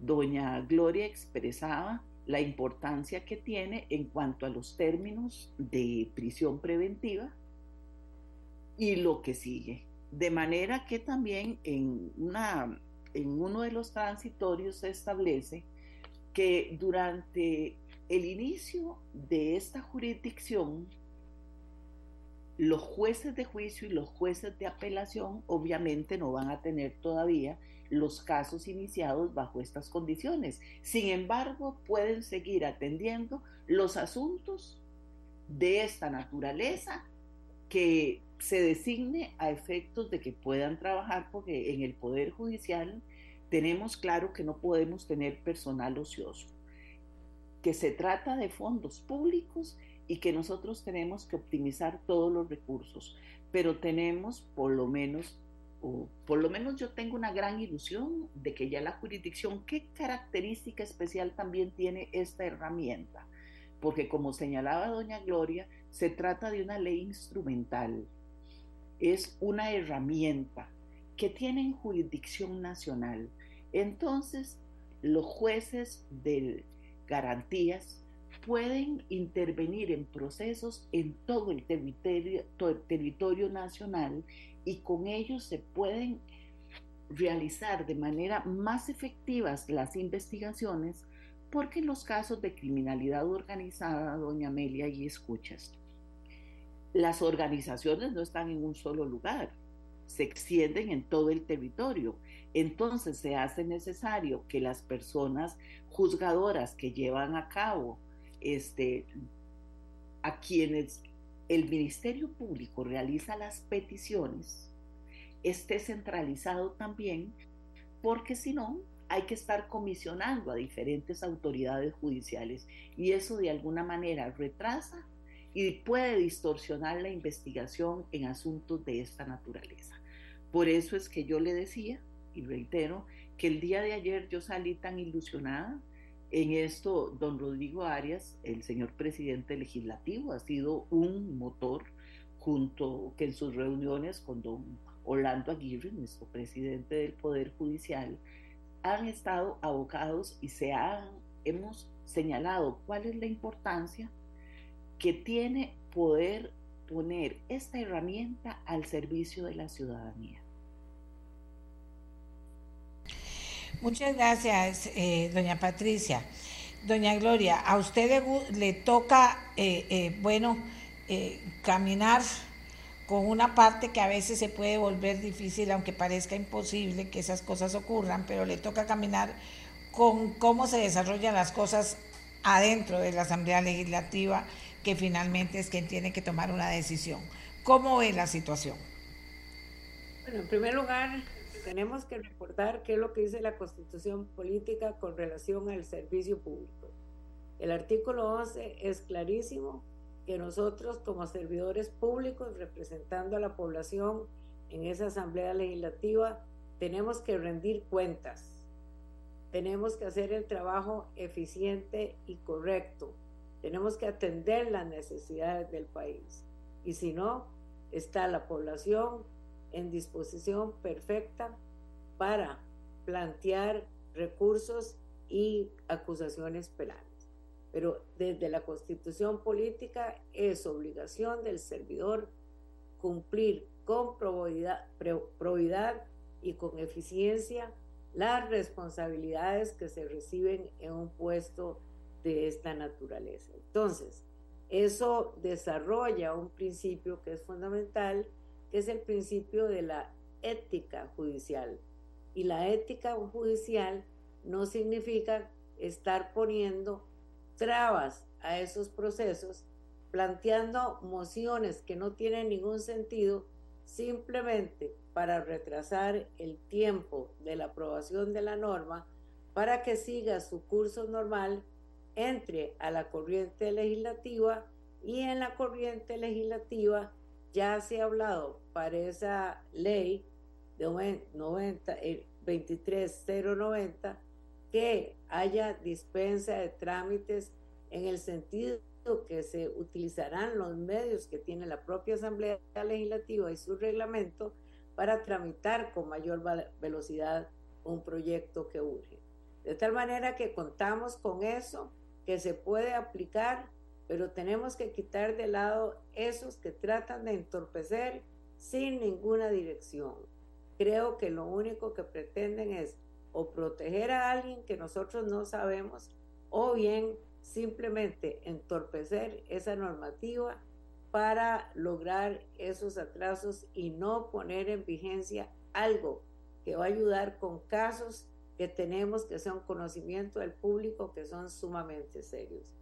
Por otro lado, también hay que tomar en cuenta las leyes que están caminando a la par, el trabajo que está haciendo el Colegio de Abogados, el trabajo que está haciendo la Comisión, el trabajo que están haciendo las propias fracciones, todo ese conjunto nosotros estamos tratando de unificarlo para tener una sola línea de ataque a esas circunstancias y lograr pasar esa ley.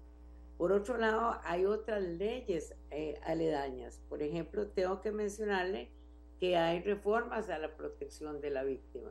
La víctima tiene que dársele garantías que va a estar bien, que va a estar cubierta, y que también va a ser presentada a los tribunales de justicia con protección. Entonces, en esa línea vienen algunos proyectos reformando esas circunstancias. Entonces, también tenemos algo que es sumamente importante, que es el conocimiento de lo que es la prevención. En todo esto no solo es sanción, sino prevención. Y ahí es donde tienen que venir los proyectos adecuados en educación, en empleos y en fin, en todo aquello que es, lo social para lograr que la ciudadanía también se entusiasme en que el país va a mejorar, que vamos a traer más turismo, que vamos a tener a los niños seguros en las escuelas. Es una preocupación muy seria esas actividades violentas que se dan entre los jóvenes y ya en las escuelas y en los colegios eh, que atienden los muchachos de secundaria. De tal manera que esto no es una cosa aislada, no es solo un proyecto, sino es una planificación nacional de una necesidad esencial y de algo que se preveía que venía en camino. Esa cantidad de droga, ese tráfico internacional, y eso hay que entenderlo y por eso se llama crimen organizado, tiene oficinas, tiene oficinas fuera del país, tiene oficinas internacionalmente, tienen lanchas, tienen barcos, tienen plata. Entonces, ¿qué tenemos que hacer también? Pues quitarle la plata y ya está en el código, en, perdón, en la ley de, de crimen organizado, ya hay normativa desde ahora en la cual se tramita por medio del contencioso administrativo eso significa que no tiene que seguir para esas platas y capturarlas y luego repartirlos en esas situaciones de seguridad pública. Esos dineros eh, hay que capturarlos rápidamente, pero también es importante entender que no es un proceso penal, sino contencioso administrativo, que es más sencillo, que es más ágil y que por otro lado, esos dineros que son capturados se van a controlar y van a entrar a las arcas del Estado y esperamos que no en la lista del gasto público, porque nosotros tenemos que tener asegurados los recursos. Incluso todavía estamos tramitando y, y yo sé que el Poder Ejecutivo le corresponde esa parte con los escáneres y yo por lo menos vi en las noticias que los Estados Unidos iba a hacer una donación de 25 millones de dólares precisamente para ayudarnos a nosotros. De tal forma que el cuidado de las costeras, el cuidado de las fronteras nuestras está en parte garantizado con el trabajo que hace el Ministerio de Seguridad, don Jorge Torres y su equipo, hay que reconocerlo, y también eh, la labor integrada que tenemos que hacer. La misma ciudadanía debe colaborar, conseguir los, conseguir los consejos que se les dan para el cuidado con eh, por mientras tanto y logramos la paz social, porque esto no significa que tenemos paz en Costa Rica, mientras tanto tenemos que hacer una lucha común y comprender y tener también un poco de paciencia que estos procesos terminen. Claro que es esencial eso que está haciendo usted, doña Amelia, porque lo que la ciudadanía, ¿verdad? Tiene que estar enterada de lo que está pasando, de que los gobiernos en sus tres principales, incluyendo aquí el cuarto que es el, el poder electoral, estamos trabajando y dirigiendo esto en forma conjunta. Esas comisiones están conectadas esas comisiones están trabajando juntos. En el Colegio de Abogados incluso se formaron cuatro comisiones para proponer eh, las soluciones a toda esta, esta inteligencia negativa y también para ser eficientes en la captura y en la sanción. Tenemos que subir penas, tenemos que hacer reformas a la ley del registro judicial de delincuencia en el sentido de que se, suban eh, las, los plazos para que se den por cancelados, porque cuando los plazos son cortos, eh, tenemos un montón de delincuentes primarios y que no son primarios, pero que se les cancelaron las notas por haber bajado esos plazos. Eso hay que elevarlo, eso hay que darle seguimiento y el que tiene que ir a la cárcel pues va a tener que ir y nosotros vamos a tener que construir más cárceles también. Todo eso está en los planes, pero que el principal obligado aquí es eh, el Poder Ejecutivo, que es el que tiene en sus manos la directriz en materia de seguridad, pero también, por supuesto, la Asamblea Legislativa y el Poder Judicial, la ciudadanía que colabore también y en, en forma general todo el país tiene que hacer esa lucha, denunciar. Incluso se está reformando el artículo 71 bis en la protección de las víctimas para mejorar ese sistema. Aquí me preguntan, doña Gloria, por la ley de extinción de dominio, que en qué paró y que qué importancia tendría ahorita. Sí, la ley de extinción de dominio ya prácticamente cambió el nombre porque es legitimación de capitales. Eso es eh, cuando hay capitales sospechosos.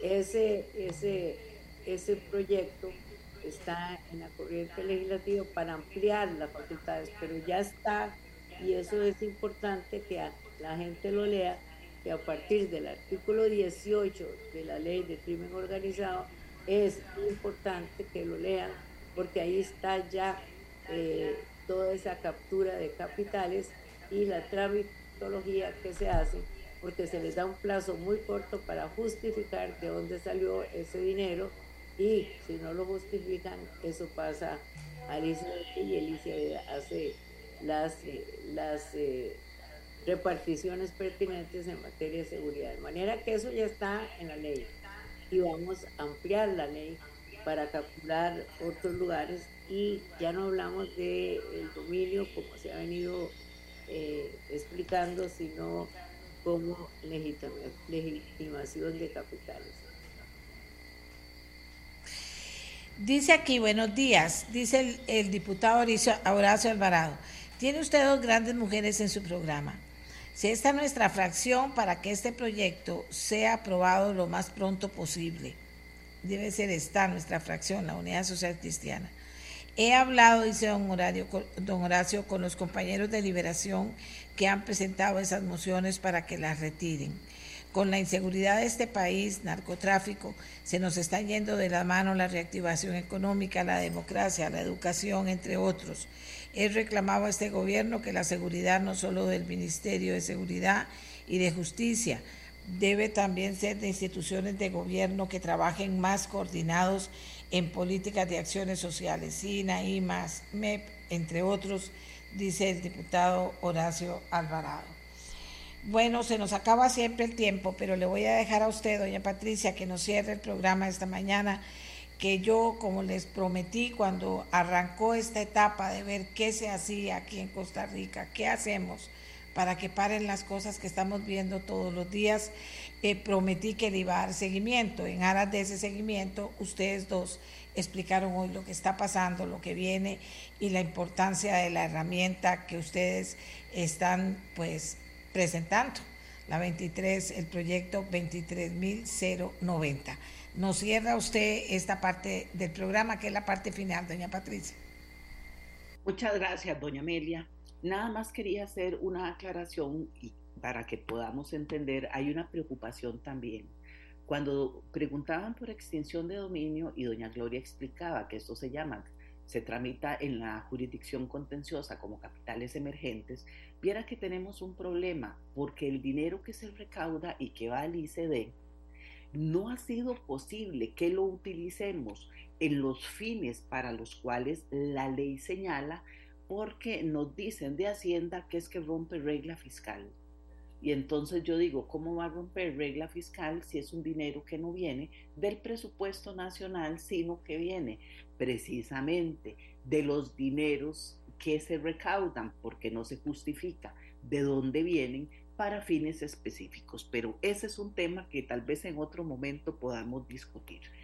Yo le tengo que compartir, doña Amelia, y a, la, a las personas, a la ciudadanía, que desde el Poder Judicial estamos comprometidos con esta lucha y que estaremos en todo lo que podamos plantear y continuar ayudando para que se maximicen y los recursos que nos dan puedan tener los fines que se tienen. Seguimos aplicando rediseños para potenciar la efectividad de los tribunales penales y también para que el servicio que nosotros damos sea más eficiente. En eso un día sí y el otro también le puedo decir que desde que fui designada como magistrada, yo he pasado y mi energía ha estado dirigida hacia ese fin. Y con relación a estos temas y que la seguridad es un problema de todos y de, todas y que tenemos que colaborar en la posibilidad que nosotros tenemos, obviamente las personas funcionarias públicas, nuestras acciones deben estar aún más dirigidas, pero que hay un compromiso absoluto del Poder Judicial para que continuemos en esta marcha. Como señalaba doña Gloria, hay algunas reformas que se proponen y que han sido consensuadas con relación a el músculo que se le da a los tribunales contenciosos para continuar con esta herramienta que es quitar el capital mal habido para poder fortalecer estos temas y que nosotros seguimos trabajando. El Colegio de Abogados en las mesas de trabajo ya emitió un pronunciamiento incluso que se lo podemos compartir, doña Amelia, en el cual ellos instan y apoyan a la Asamblea Legislativa, todo el equipo de trabajo de la Comisión de Corrupción del Poder Judicial, en apoyo al proyecto 2390, porque saben de las consecuencias que pueden haber con la no promulgación de esta ley. Por eso es que agradezco el seguimiento que usted ha dado y yo reitero el compromiso absoluto, tanto de mi persona como del Poder Judicial, en continuar con todo el trabajo que sea necesario. Yo celebro también que el señor fiscal general ha tenido un involucramiento importante en el tema porque conoce las consecuencias que pueden derivarse si no continuamos y así lo hizo ver el día de ayer en la reunión que sostuvimos de que se podría liberar una gran cantidad de personas y de que podrían aumentar entonces la violencia en nuestro país. Y eso es un trabajo de todas y de todos y estamos comprometidos en continuar con esta lucha. Muchas gracias, muchas gracias a doña Gloria Navas, muchas gracias a doña Patricia Solano. Doña Gloria, como saben, es la presidenta de la Comisión de Narcotráfico y Seguridad. Doña Patricia Solano, la presidenta de la Sala Tercera. Gracias por enseñarnos qué fue lo que pasó, por dónde van las cosas, por explicarlo, para que le demos seguimiento precisamente a todo este movimiento que se armó para luchar contra la inseguridad y para luchar contra la criminalidad en Costa Rica. Que no pare, que siga, que no se muera y que cada una de las partes involucradas en dar soluciones y procurar mejoras lo hagan. Eso es así. Gracias, señoras, por habernos acompañado esta mañana. La agradecida soy yo, doña Amelia. Muy buenos días. Y a doña Gloria, un caluroso abrazo. Gracias, a la orden. Gracias. Eh, amigas y amigos, como les decía, para los que nos han estado preguntando que tomaron tarde el programa, eh, eh, es que el día de ayer se realizó en la Asamblea Legislativa la segunda sesión para atender la seguridad nacional de forma prioritaria. Fue un, un, encuentro que, como ya ustedes escucharon, ha sido calificado de exitosa por de exitoso por las dos participantes, pero también en igual sentido se manifestaron los jefes de fracción. Estuvo el presidente de la Corte, los jefes de fracción, el fiscal general, eh, la presidenta de la Sala Tercera y la presidenta de la Comisión de Seguridad y Narcotráfico. Y llegaron a un acuerdo de dar prioridad, entre otras iniciativas, al proyecto 23.090, del que ya hemos hablado ampliamente en el programa. Eh, este proyecto, que aún se encuentra en comisión, se le dará vía rápida en el Congreso para brindarle a la ciudadanía una primera acción puntual contra la ola de criminalidad que afecta a nuestra nación, han dicho los representantes del Poder Judicial y los representantes de la Asamblea Legislativa. Así que con esto estamos eh, finalizando el programa, recordándoles nuevamente que estarán programas pregrabados al aire con ustedes la próxima semana. Eh, volveremos el 11 de abril con el programa en vivo y con temas interesantes. Eh, decirles que bueno, que las empresas también aprovechan en la medida de lo posible dar vacaciones a su personal y aprovechar estos días. Nosotros nos unimos a esa acción y eh, bueno, y en Semana Santa, pues la gente, una se refugia en el tema religioso, otra gente sale a pasear por muchos lugares y va a muchas partes o a visitar a su familia que está fuera del gran área metropolitana. Volvemos a hacer el llamado que hemos estado haciendo toda esta semana. Por favor, cuidado en las carreteras, ser prudente en las carreteras enseñarle a los niños pequeños que van en los carros cómo se maneja prudentemente. Y por supuesto, si toma, no maneje. Si toma, no maneje. Hay choferes designados, hay otra gente que puede manejar para que usted no maneje si toma, porque ya se sabe que no es, o sea, ya se sabe que es absolutamente imprudente hacer eso. Por favor, cuidémonos todos todos vamos a andar por todas partes, cuidémonos todos. Y las personas irresponsables, por, favor, hagan una toma de conciencia, manejen responsablemente, si toman, busquen un chofer designado. Eh, también los mismos cuidados que hay que tener en las playas con nuestros niños y niñas, con nuestros adultos mayores. Si nos cuidamos todos, por supuesto, que van a ser menos las consecuencias de situaciones eh, difíciles que podamos enfrentar. De acuerdo, nos vamos, que tengan todos una Semana Santa de acuerdo a lo más hermoso que signifique para ustedes celebrarla. De acuerdo, nos vamos. Este programa fue una producción de Radio Monumental.